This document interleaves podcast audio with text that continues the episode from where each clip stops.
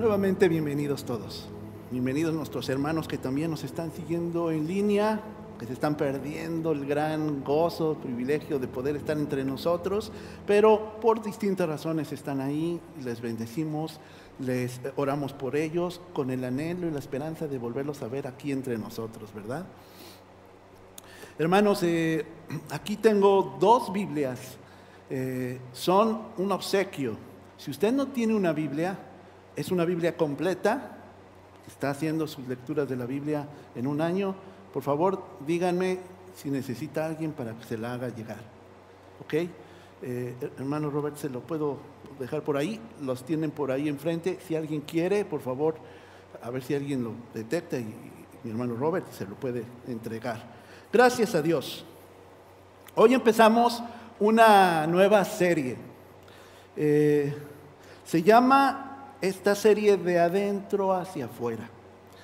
Y realmente a Dios le interesa lo que nosotros estamos viviendo en la fe, experimentando en ella, las luchas que tenemos, y en la palabra nos da las respuestas para que podamos vencer la tentación, el pecado, los malos hábitos, eh, eh, quitar esos defectos de carácter que tenemos en nuestra vida, porque quiere no hacernos mejores personas solamente, quiere que seamos luz, como lo estuvimos viendo en el Sermón del Monte. Así que empezamos esta eh, serie enfocados en lo que Dios quiere hacer en nuestra vida. Y oremos para que eh, durante estos dos meses de eh, febrero y marzo el Señor nos hable.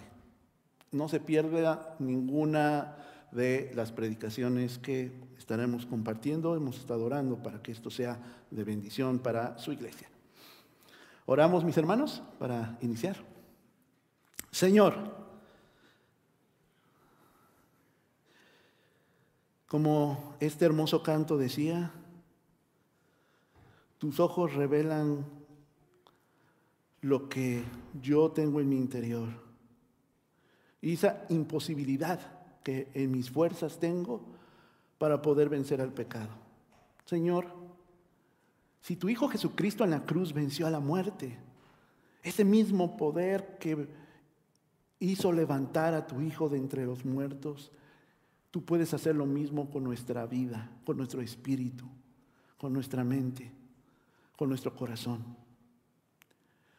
Señor, oramos para que el pecado sea detestable en nuestra vida, para que tú como algo podrido en el cual nosotros pasamos y no queremos olerlo y lo queremos alejar de nuestra vida, que, que así sea aquello que está impidiendo poderte adorar con libertad que tu Santo Espíritu haga que detestemos el pecado y nos alejemos de él. Señor, habla a través de tu siervo, que sea tu palabra. Y Señor, prepara los corazones de mis hermanos que me están oyendo o que me oirán después. Prepara tu iglesia para lo que tú tienes preparado, para las familias, y las vidas. Para un nuevo reavivamiento de la iglesia Nueva Vida. En tu nombre Jesús, amén.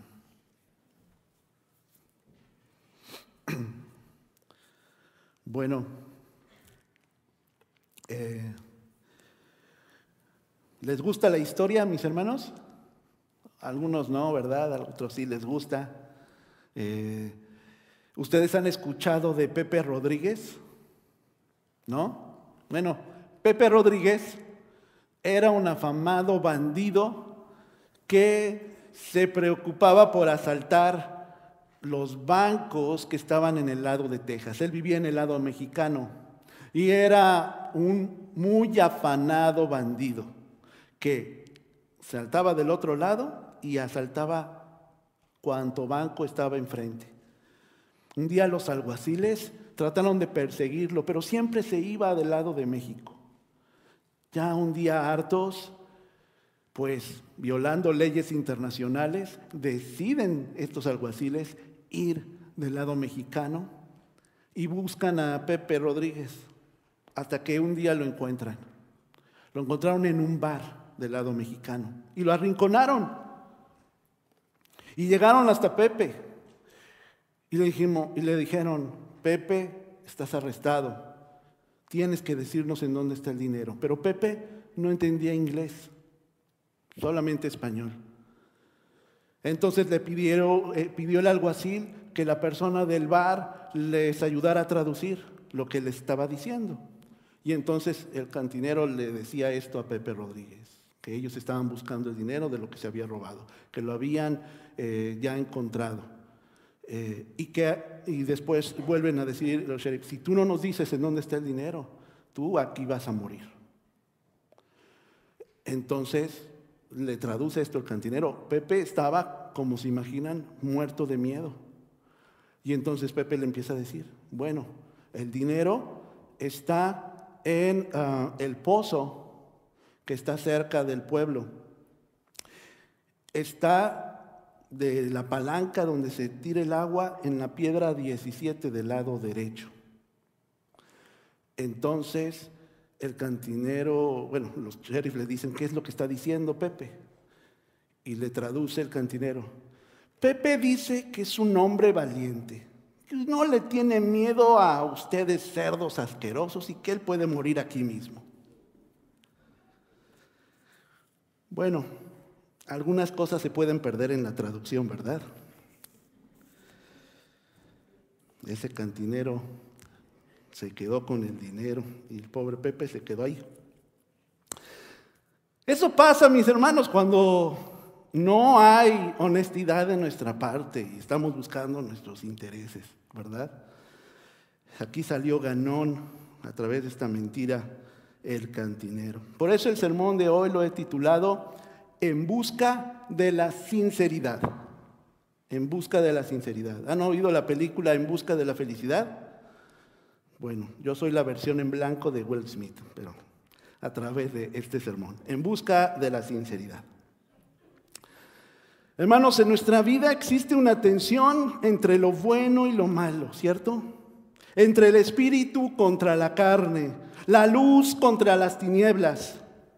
En el Sermón del Monte, hermanos, descubrimos, que para ser ciudadanos del reino de Dios debemos vivir anhelando las cosas de Dios, entrando por la puerta estrecha y el camino angosto, construyendo nuestra vida sobre la roca y no sobre la arena, ¿cierto?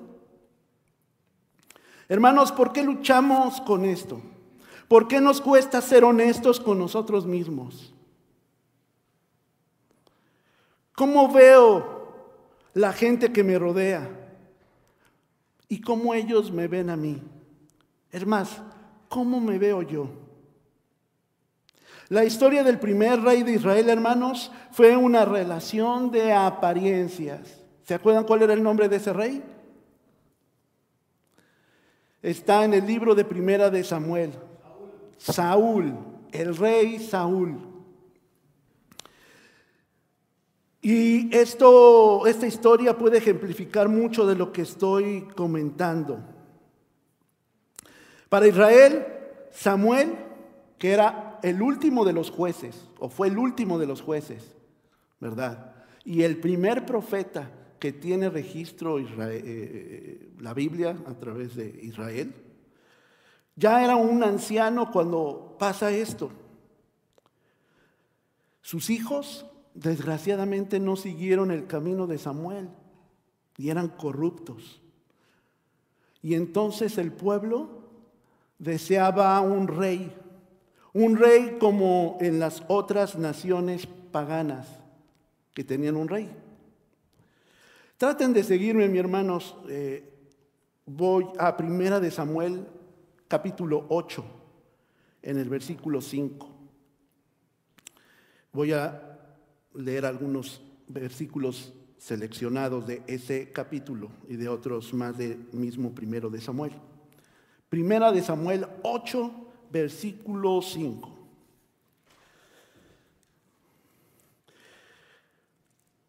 Le dijeron estos líderes de Israel a Samuel, dice el versículo 5, tú has envejecido ya y tus hijos no siguen tu ejemplo.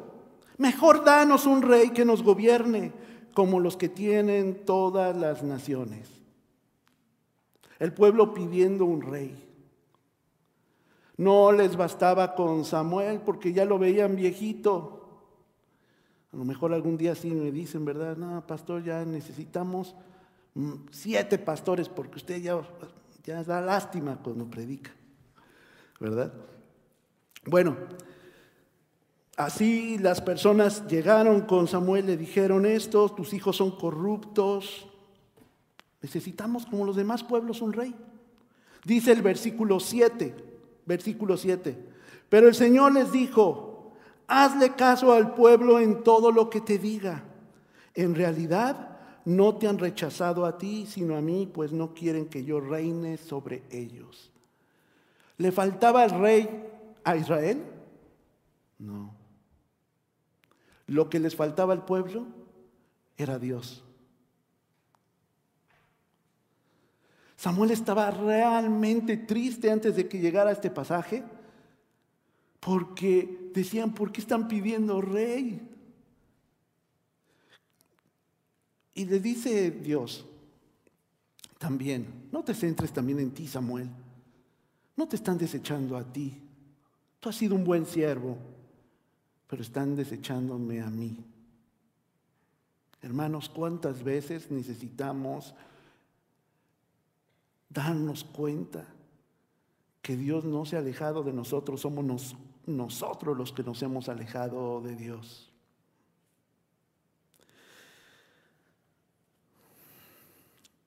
Su nuevo rey, hermanos, se comportaría como un rey de los otros pueblos y tendría que verse como alguno de los reyes paganos que lo rodeaban. Vámonos al versículo 18 de ese mismo capítulo 8. Dice Dios a Samuel, cuando llegue aquel día, clamarán por causa del rey que hayan escogido, pero el Señor les responderá. Dice el 19, el pueblo sin embargo no le hizo caso a Samuel, hizo que, sino que protestó. De ninguna manera, perdón, esto le decía Samuel al pueblo, de ninguna manera. Queremos un rey que nos gobierne. Así seremos como las otras naciones, como un rey que nos gobierne y que marcha al frente de nosotros cuando vayamos a la guerra.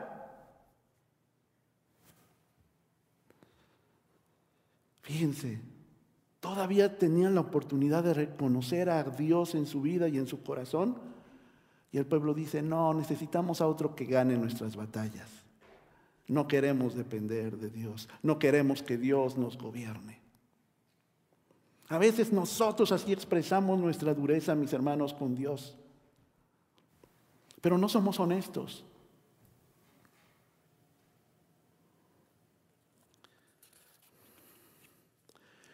Ya en el capítulo 9 dice en el versículo 1, había un hombre de la tribu de Benjamín muy respetado cuyo, nombre era Quis hijo de, Abiel, hijo de Seror, hijo de Becorat, hijo de Afía, también benjaminita. Quis, Quis tenía un hijo llamado Saúl, que era buen mozo y apuesto como ningún otro israelita, como ustedes comprenderán, hermanos. Tan alto que los demás apenas le llegaban al hombro. Era realmente un Adonis este Saúl, se distinguía de todos los israelitas. Tenía apariencia de rey, pero tenía corazón de hombre. Pasaron algunos pocos años, apenas de su reinado del rey Saúl, hermanos, cuando ya habían escogido al rey, cuando había sido ungido. Y llegó su primera crisis de guerra. Y llega esa primera crisis y desobedeció a Dios. Incluso lo hizo más de una vez.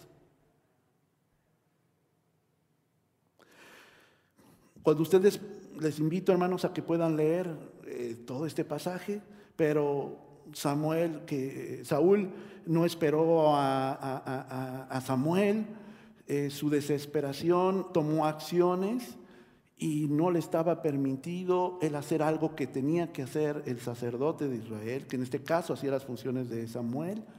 Él se sintió presionado y no buscó, ni esperó, ni obedeció a Dios. Eso quebró a Samuel, pero sobre todo a Dios. Y otra vez le había pedido una misión especial para que pudiera acabar con un pueblo que se, llamaban los amonitas y no mató al rey y preservó eh, eh, eh, todo el botín de ese pueblo, cuando Dios había dicho que había que destruirlo todo. Ese era el rey que estaban escogiendo y el que esperaban los israelitas, por eso Dios les había advertido de esto. Ya en el capítulo 13, del 13 al 14, confronta a Samuel a Saúl y le dice, te has portado como un necio, le replicó Samuel. No has cumplido el mandato que te dio el Señor tu Dios. El Señor habría establecido tu reino sobre Israel para siempre. Pero ahora te digo que tu reino no permanecerá. El Señor ya está buscando un hombre más de su agrado y lo ha designado gobernante de su pueblo, pues tú no has cumplido su mandato. Fíjense qué interesante, hermanos. Porque Dios nos da la opción de que nos arrepintamos. Pero nosotros desechamos el propósito que tiene Dios para nuestra vida. Nosotros somos el plan A de Dios, pero para nosotros Dios es nuestro plan C.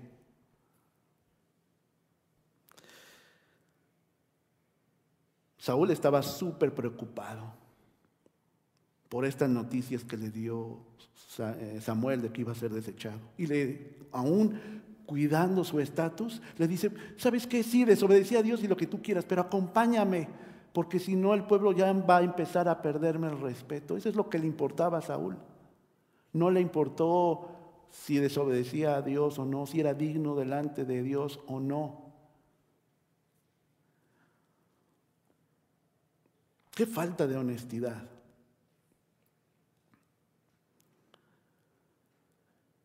No voy a regresar contigo, dice en el 26. Le respondió Samuel. Tú has rechazado la palabra del Señor y Él te ha rechazado como rey de Israel.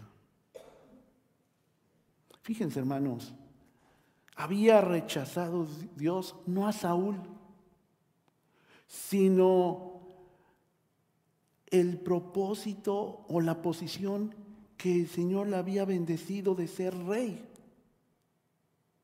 ¿Lo ven? Lo había rechazado como rey, pero no como persona. Porque no obedeció en ese privilegio y esa posición que Dios nos da a Él como rey y a nosotros como hijos de Él.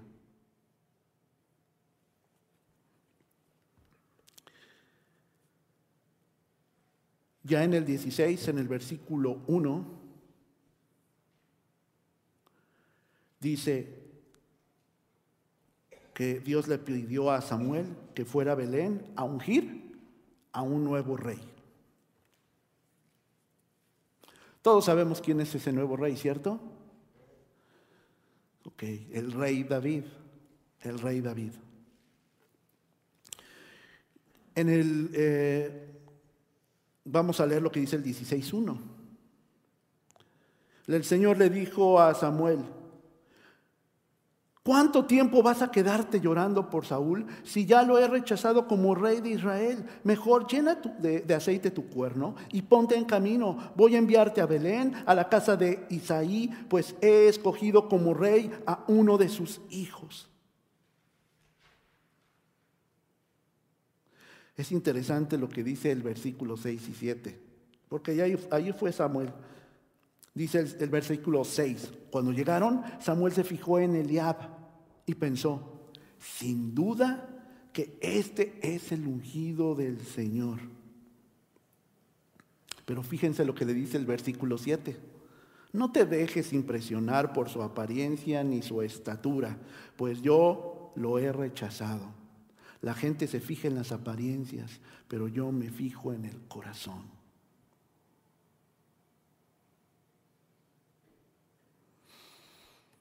Dios estaba dándole una lección a Samuel y al pueblo. Ustedes escogieron lo que por apariencia pensaron que era agradable ante sus ojos, aunque yo les había advertido de él.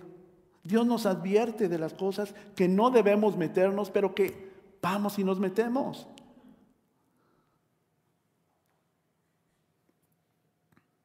Y entonces le dice, no, te vayas con el diablo. Y si leen el capítulo, se fue con otro, pensó que era el otro hijo y el otro hijo hasta que llegó el que no estaba. De ahí sacaron el cuento este de la bella durmiente de que buscaba quién embonar el zapato a cada uno, ¿verdad? Bueno, así estaba David de Samuel buscando al rey dentro de todos los hijos de, eh, de, de Elí y era el que no estaba, David. Él no era la apariencia de un rey, pero tenía su corazón.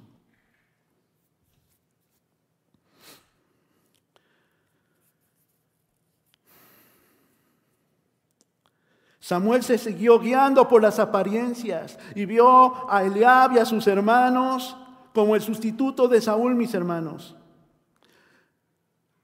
Y pensó que eh, alguno de ellos sería el elegido, pero Dios tenía otros datos.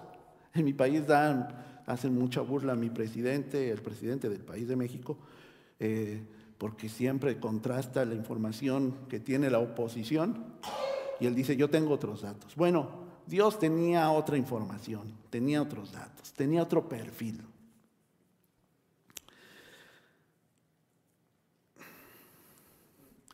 Así que em, también Jesús, mis hermanos, había condenado a los religiosos de su tiempo porque se veía, porque se veían del tipo importante, porque se veían del tipo espiritual. Vamos a Mateo, Mateo 1 al 7.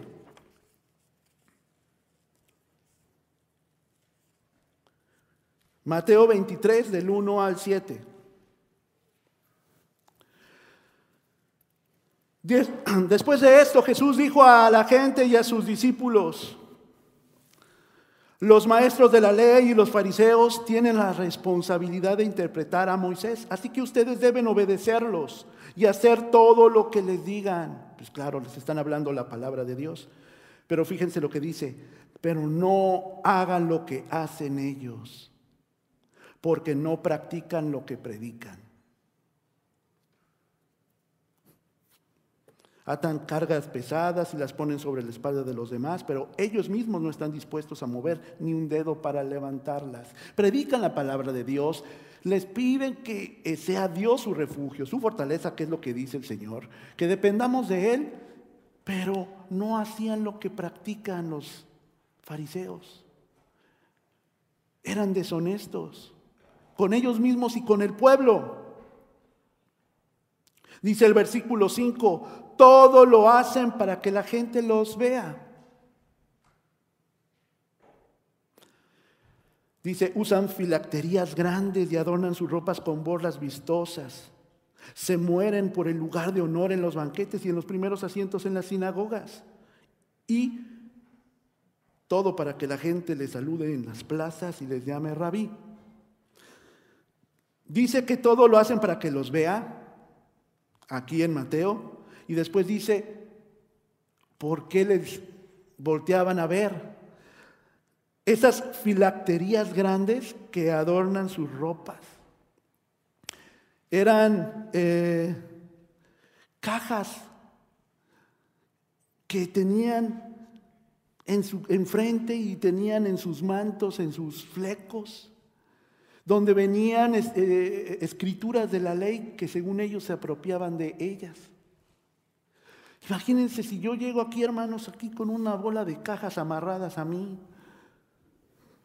Dicen, pues el pastor está loco, ¿verdad? No, no, no, este soy muy espiritual. Para ellos eso era muy espiritual. Porque, ¿se acuerdan lo que dice el Éxodo? Y pondrás esta ley y la pondrás enfrente, en, en los postes. Entonces ellos lo tomaron muy literal y hacían eso y se hacían muy espirituales. Miren, obedezco la ley, pero la verdad estaba que lo querían ver a ellos.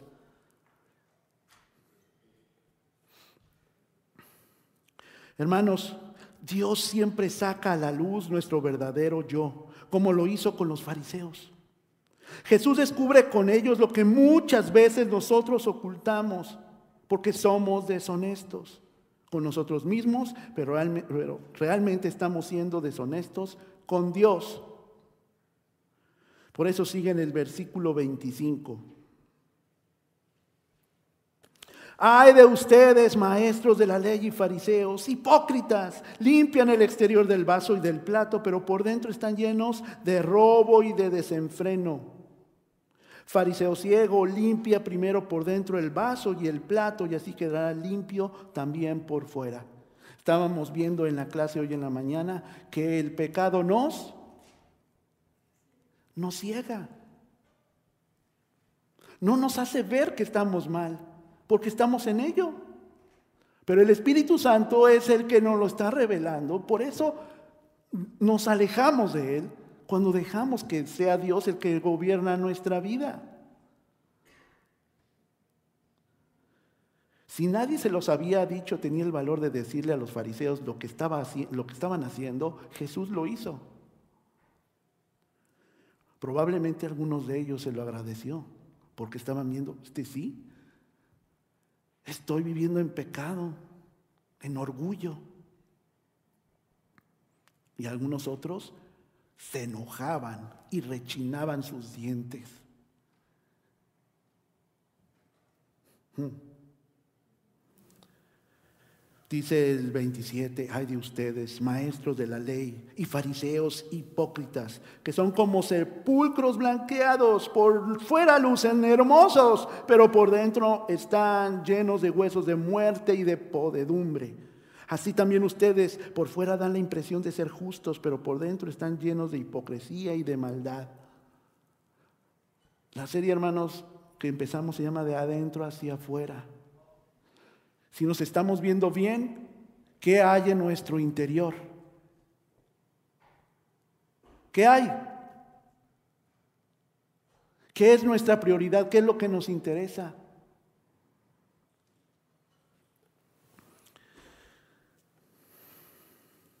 El diccionario bíblico, hermanos, define la sinceridad y la identifica con la veracidad, o sea, la verdad y la pureza.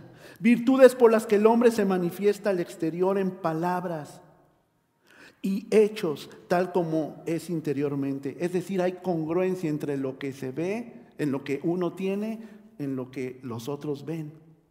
Eso es ser sincero, hay veracidad y hay pureza.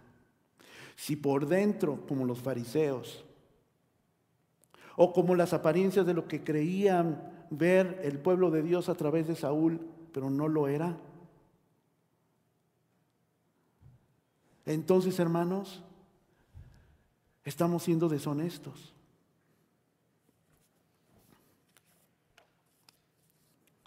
Hermanos, para el apóstol Pablo, la sinceridad es la que ha de caracterizar la conducta de los creyentes, es nuestro modus vivendi, es decir, es lo que hacemos, nos comportamos de la misma forma de lo que hablamos y decimos y creemos y pensamos.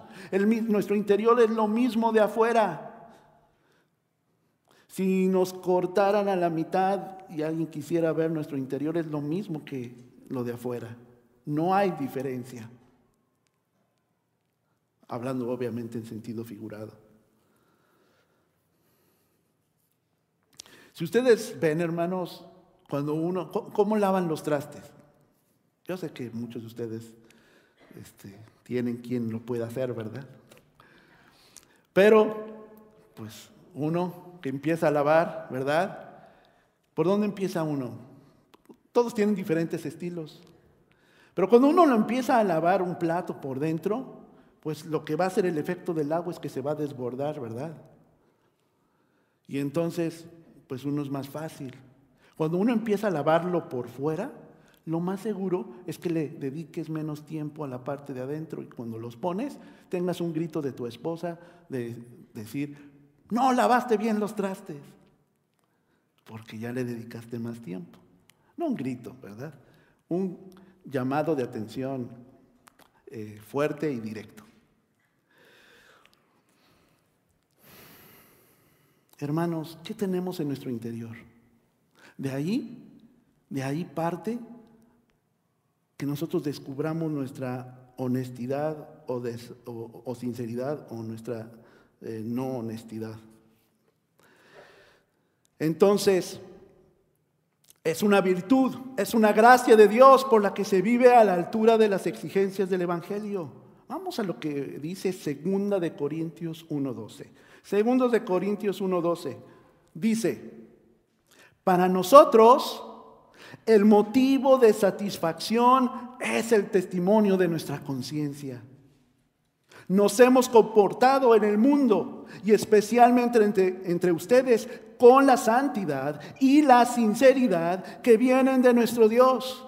Nuestra conducta no se ha ajustado a la sabiduría humana, sino a la gracia de Dios. Eso es para Pablo un cristiano. Así es como estaban viviendo él y las personas que lo acompañaban. Hermanos, no podía transformarse un mundo llegando el Evangelio, levantándose iglesias en Asia y en muchos países idolatras, si no ven en las personas un cambio. Pablo, por supuesto que conocía la ley, por supuesto que tenía mucho conocimiento, era un gran maestro de ellas, estaba a los pies del más grande de, eh, eh, los eruditos de todo Israel, que era Gamaliel. Claro que tenía un poder de convencimiento y una elocuencia sorprendente. Pero no es lo que impactó a los Gálatas, a los filipenses, no es lo que impactaba a los romanos, no fue lo que impactó al rey Agripa y a todos los funcionarios con los que estuvo de frente. Era que él vivía lo que predicaba. Hermanos, no solamente Pablo, porque usted puede decir, este era un apóstol del Señor. Y Lucas y Silas y. Y tantas, tantas personas que menciona en sus cartas y otras que no logró mencionar, pero que transformaron, trastornaron este mundo, hermanos, porque vivían congruentes. Si ellos pueden, yo puedo. Y no por mis fuerzas. Es el Espíritu Santo el que hace la gracia de Dios el sentirme perdonado, el tomar la cena con dignidad, porque creo que Cristo puede cambiar aquello que no puedo cambiar. El único obstáculo entre lo que Dios quiere hacer conmigo y yo soy yo.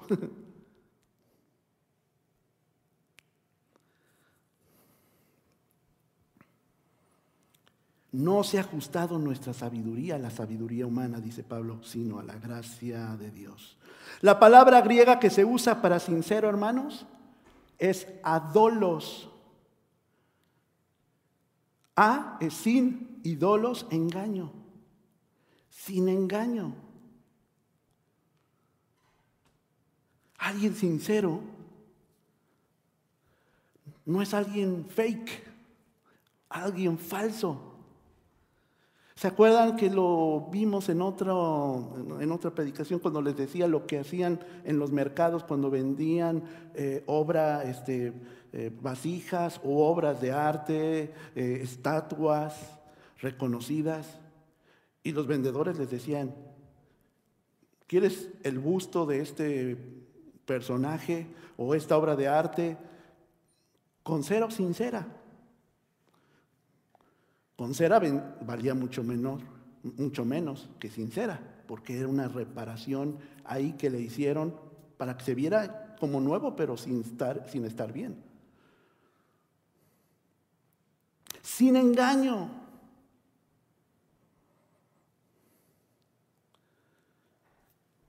Nosotros, pues ya no, yéndonos muy lejos, podríamos preguntarle a nuestra familia, a los niños que dicen que no mienten, si somos falsos o no, ellos nos creen. Ellos creen que somos congruentes. ¿O somos de los que te dije que no, te voy a quitar eso? Pero ahí se lo dejamos. O los que le decimos, sí te voy a llevar al parque, pero no los llevamos.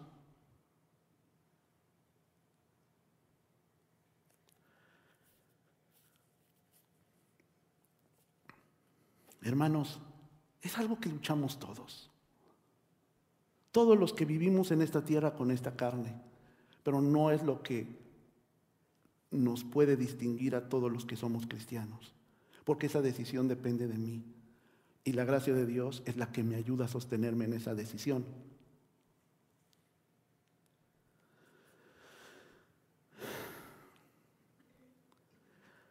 La persona sincera, hermanos, es pura, sin adulteraciones, es veraz. Puesto que la sinceridad, hermanos, es la virtud principal de la vida cristiana, sin ella el testimonio es nulo, o sea, no vale, y la propia conciencia se vuelve contra el creyente. Recordemos cuando en Mateo 5:37, que leímos las, cuando estudiamos el Sermón del Monte, Cristo se puso, se opuso al fácil recurso del juramento. Pues sí, la ley decía que sobre el juramento y cómo hacerlo. Pero Jesús detectó que esa era una excusa para no cambiar, para no hacer. Dice, tú no necesitas jurar porque tú eres cristiano. ¿Sí se acuerdan cuando lo vimos? ¿Se acuerdan, hermanos?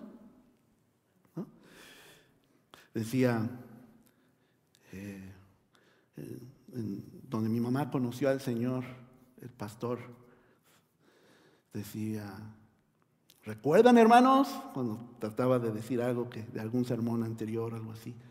Y todos, sí, ¿qué se van a acordar? Decía. Pero por lo menos ustedes no me dieron el avión. Yo sí que lo tienen en su memoria fotográfica. No hay engaño en ustedes, ¿cierto? Entonces, ¿por qué tenemos que hacer otra cosa para justificar lo que somos? Somos cristianos. Y lo que hacemos, lo que prometemos, si yo le digo voy a estar ahí para ayudarle, yo estoy ahí para ayudarle porque no hay que dudarlo, yo soy cristiano.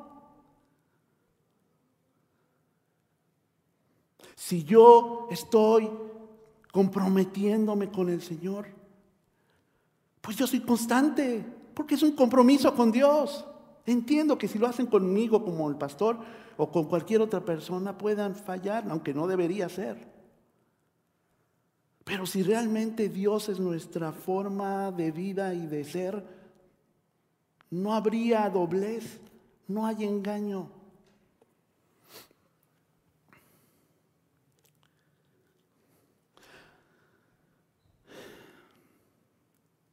Recordemos ah, lo que les había dicho de, del juramento.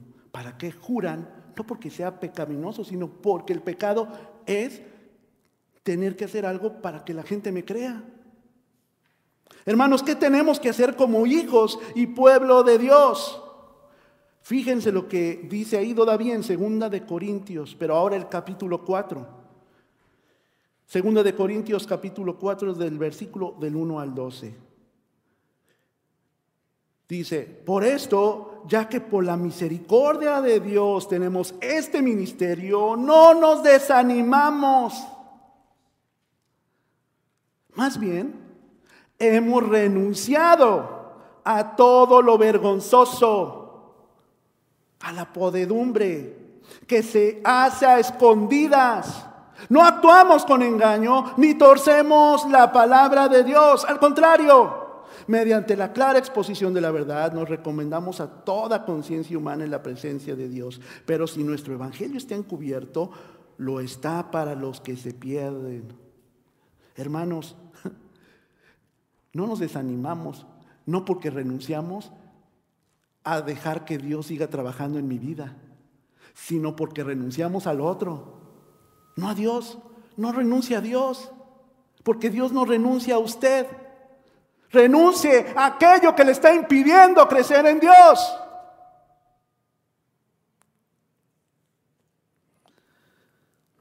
El Dios de este mundo ha cegado la mente de estos incrédulos para que no vean la luz del glorioso Evangelio de Cristo, el cual es la imagen de Dios. Hermanos, dice aquí Pablo, no nos predicamos a nosotros mismos, sino a Jesucristo como Señor. Nosotros no somos más que servidores de usted por causa de Jesús. Hermanos, si nosotros estamos comportándonos como cristianos, es porque queremos darle gloria a Cristo, no a nosotros. Cada vez que no nos comportamos como Dios desea y anhela que seamos, no solamente se va a decepcionar un pueblo como pasó con Saúl en Israel.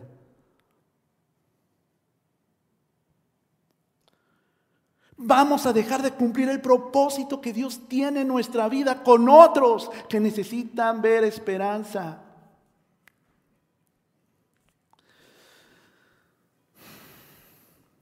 Si nos ha cegado el pecado, hermanos, si seguimos haciendo cosas escondidas,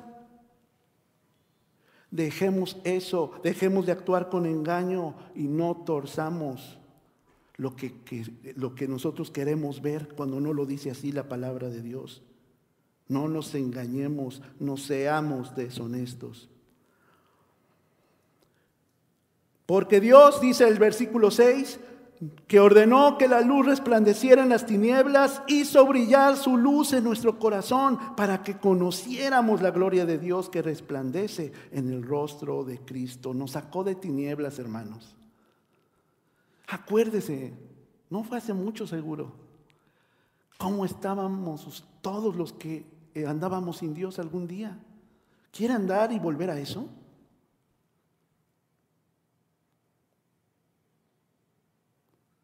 Quiere ser parte de lo que Dios quiere y desea para su vida y para la de la gente que está a su entorno.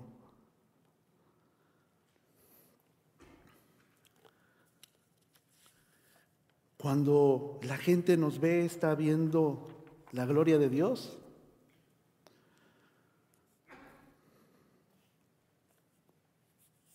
Hmm.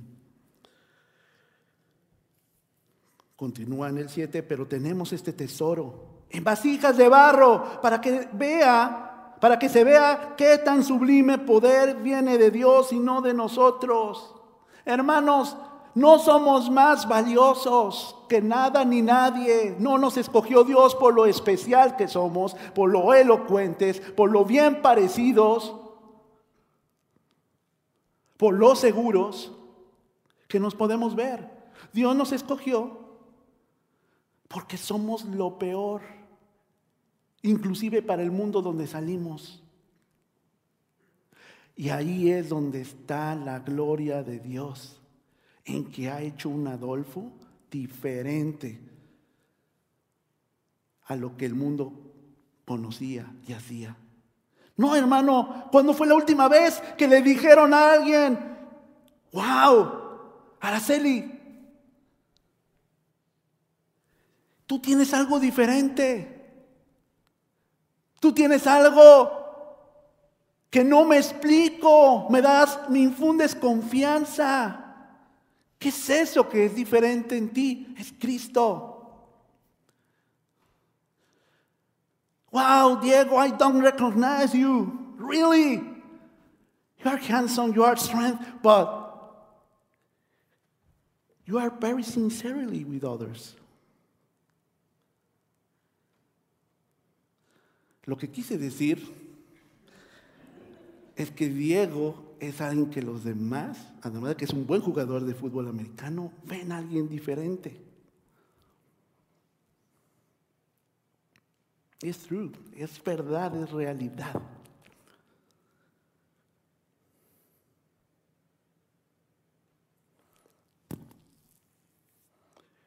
Dice el versículo 8, hermanos. Esto debe darnos mucho aliento en esta lucha que tenemos contra el pecado, que es del Señor. Dice Pablo, no nos vemos atribulados en todo, pero no abatidos. No renuncie. Perplejos, pero no nos, nos, desesperemos, dice desesperados. Perseguidos, pero no abandonados. Derribados, pero no destruidos. Donde quiera que vamos, siempre llevamos en nuestro cuerpo la marca de Jesús para que también su vida sea manifestada en nuestro cuerpo. Pues a nosotros, dice, lo que, los que vivimos, siempre se nos entrega a la muerte por causa de Jesús. Siempre, hermanos, aquella debilidad, siempre debemos entregarnos a que eso sea muerto. Imagínense, hermanos, aquí en un ambiente tan húmedo y tan hermoso, a mí me gusta en lo particular, con mucha neblina. Pero imagínense que usted de repente, hermano, veo que aquí le va creciendo un musgo en la nariz. O aquí en el pelo. Está raro, ¿no? Pues que no se baña, pastor. ¿Sí se fijó que tiene un musgo ahí creciéndole? Como en los árboles. Ah, sí, es parte de mi nuevo look. Es en serio, hermanos.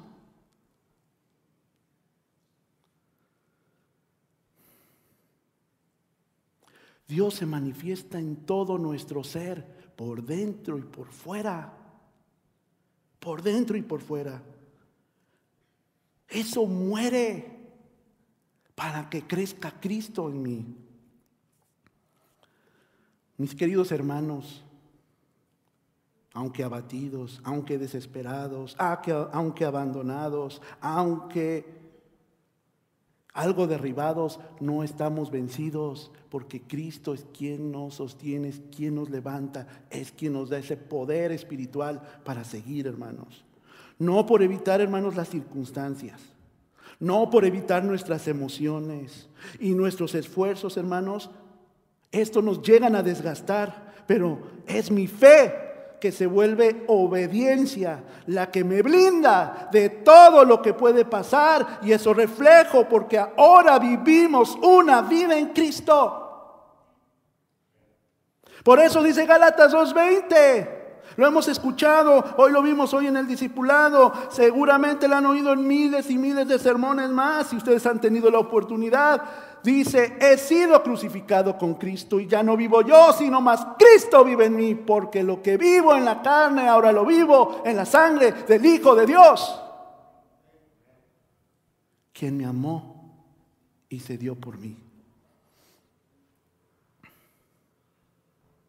Nuestro espíritu, hermanos, vive en Cristo, mientras que mi carne o el pecado al mismo tiempo muere. Mis malos deseos, mis pensamientos y mis malos hábitos, todo lo que parece concentrarse en mi corazón, en mi interior, deja de afectar y dañar mi vida. Es por esto que lo de adentro es lo mismo que lo de afuera. Estaba viendo el sermón el domingo pasado y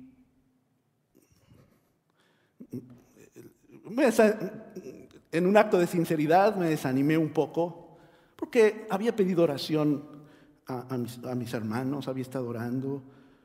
Ah, y después de estar expuestos a la serie, a lo que decía el mensaje del Sermón del Monte, hice una invitación y le platiqué a mi esposa y me dice, bueno, este Adolfo, este tú invitaste para que la gente aceptara a Cristo y la gente ya la aceptó, creo.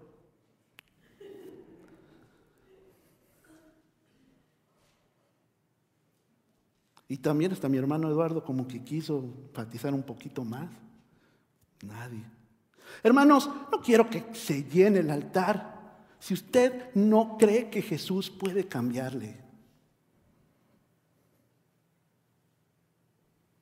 Lo que debe de llenarse es del Espíritu Santo y de su corazón transformado.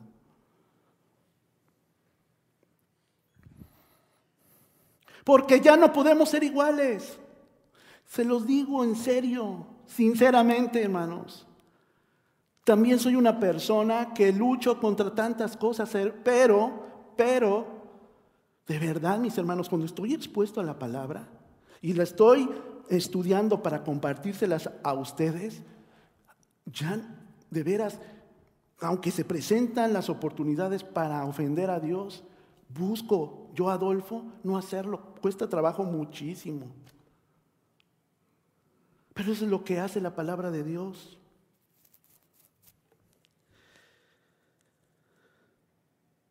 Aquí les va una buena noticia, porque ya les dije en dónde estamos.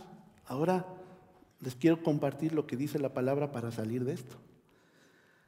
¿Qué debemos hacer para mantener una vida limpia y un corazón sincero con Dios y con otros? ¿Qué hago para la integridad y honestidad sean el sello de mi vida?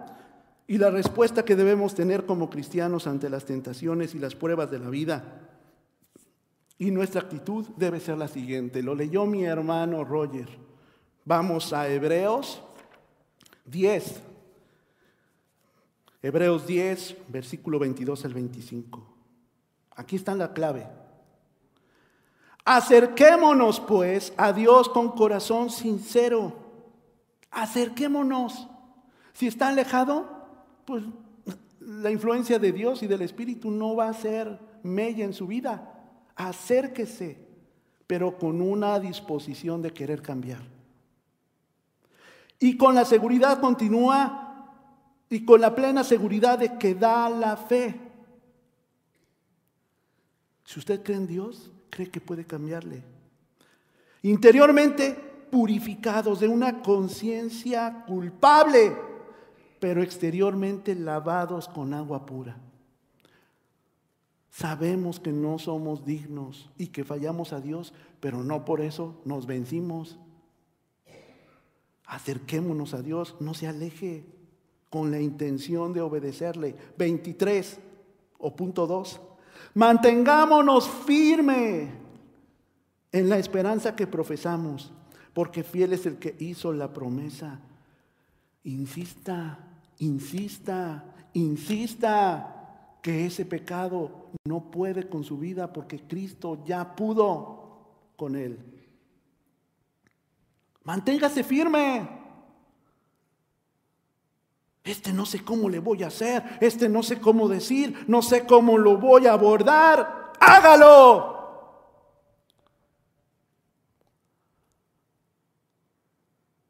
Apague el monitor de la computadora si está tentado a ver algo que no tiene que ver.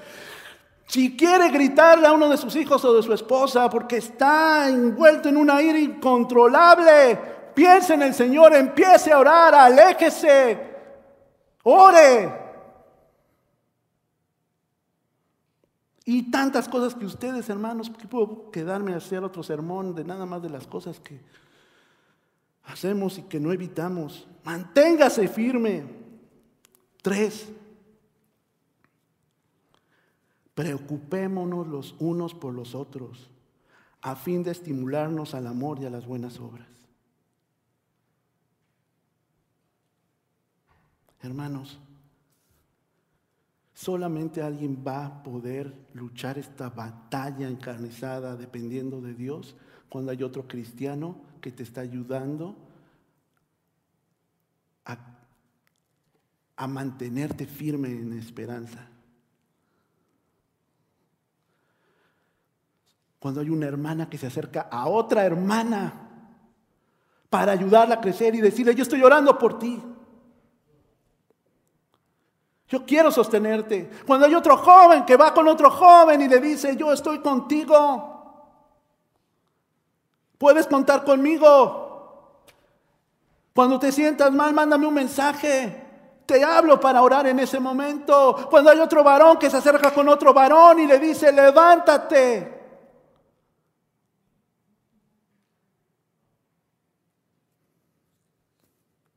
Preocupémonos los unos por los otros para nosotros no podemos ver el amor de Cristo si no es a través de nuestra expresión, de nosotros mismos. Por eso Dios y Cristo crearon la iglesia. Y cuatro, o versículo 25, no dejemos de congregarnos. A ver, cámaras, Allí enfrente. Hola. No deje de congregarse. Aquí en esta cámara. No deje de congregarse. Ya no le gustó nueva vida, congréguese en otro lado, aunque se lo está perdiendo. Porque nueva vida Dios está haciendo algo, creo, hermoso. Hermanos, seamos constantes. Es algo que la verdad no entiendo, mis hermanos. Y, como pastor lo he experimentado en otros lados y sé que pasan muchas cosas. Y con esto de la pandemia, pues obviamente justificación, pero yo me acuerdo que cuando conocí al Señor, solamente quería venir a aprender más de Dios. Iba al discipulado en la mañana, me quedaba al servicio y regresaba a los jóvenes y después en la tarde porque quería aprender más de Dios. Y porque había hermanos que me estimulaban a creer en Dios. Yo no entiendo por qué venimos una semana, tres no, y luego regresamos, pues ya le perdimos el hilo. Ven, no dejemos de congregarnos, nos dice Pablo. Acerquémonos a Dios con un corazón dispuesto, con toda la actitud.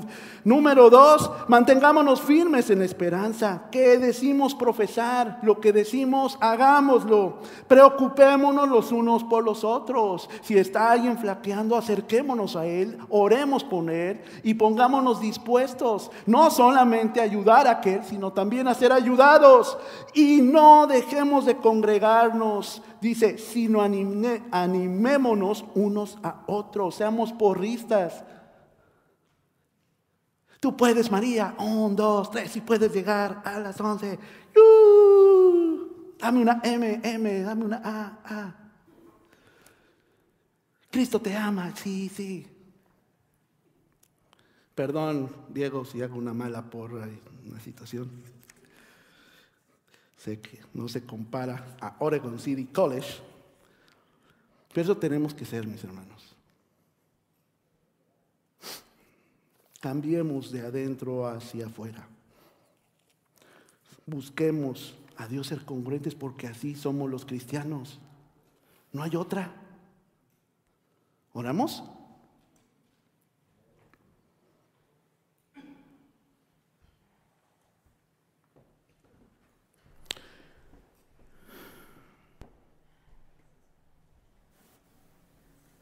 Hermanos, y ahora que hacemos la oración, yo le quiero pedir,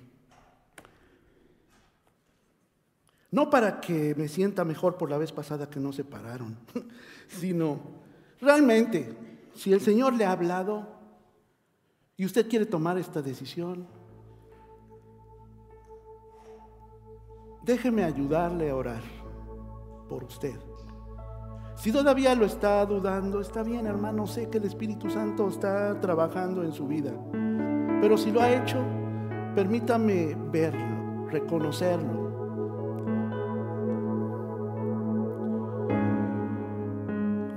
Si hay alguien cerca de alguno de mis hermanos que está puesto de pie, acérquese con ellos, estimulémonos a orar por ellos unos a otros. Señor, te doy gracias por mis hermanos que están puestos de pie, por los jóvenes y por los adultos que, Señor, están tomando esta decisión conscientes de que tu palabra ha sido lo que ha hablado a su vida y a su corazón. Señor, necesitamos, necesitamos ser congruentes con lo que experimentamos en nuestra vida. No queremos regresar a lo que antes estábamos, Dios, pero tú puedes hacer lo imposible. Eres un Dios de los imposibles. Me has rescatado a mí, que era duro de corazón, que era necio, que era soberbio, pero Dios me ha dado una nueva, un nuevo corazón. Padre, ayúdame y ayuda a cada uno de mis hermanos que han tomado esta decisión y están sobre sus pies para darles el valor. Pon hermanos, pon hermanas, pon personas, pon a la iglesia para que juntos vayamos y seamos, Señor, la bendición que esperas que seamos los unos de los otros. Ayúdanos a mantenernos firmes, ayúdanos a aborrecer y despreciar el pecado. Ayúdanos a cambiar. Ayuda a mis hermanos que están de pie y ayuda a los que también están en sus asientos para que puedan, Señor, ser esos instrumentos tuyos. Cámbianos, moldéanos, haznos nuevos. En tu nombre, Jesús. Amén. Pongámonos de pie y demos un aplauso a nuestro Dios por lo que está haciendo en su iglesia.